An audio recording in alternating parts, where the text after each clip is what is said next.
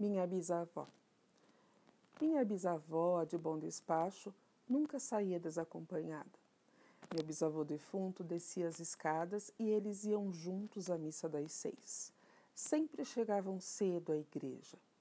Ela deixava um cantinho para o marido morto na beirada do banco, só o suficiente.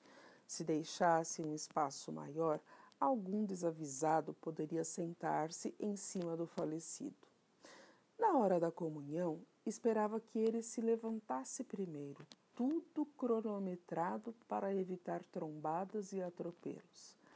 Mas aquela história que todos aceitavam como fato da vida ou da morte incomodava o padre novo, que era moço de fora.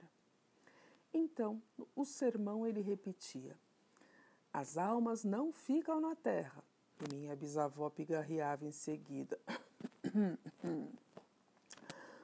Numa festa de batizado, o padre tentou outra estratégia. Sentou-se ao lado de minha bisavó com o cuidado de deixar uma cadeira vazia entre ambos. Depois colocou uma xícara de chá para ela e outra na frente da cadeira vazia. A senhora devolveu ao padre a segunda xícara. Não carece. É verdade, o padre aproveitou a deixa. Seu marido falecido já está na glória de Deus. Ele tão pouco precisa ir à missa. Ela pigarreou. Daí em diante, deu para levar duas fitas para a igreja. Fechava cada ponta do banco com, a da, com o da frente, como um cordão de isolamento.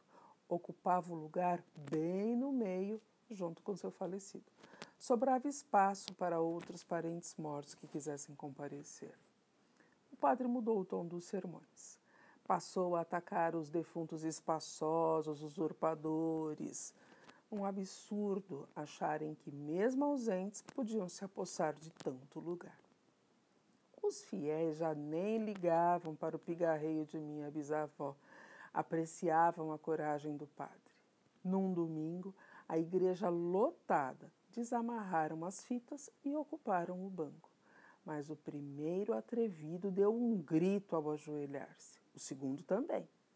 Até que todos os que estavam por ali apavorados saíram correndo igreja fora, menos minha bisavó, que recolheu uma a uma as taxinhas.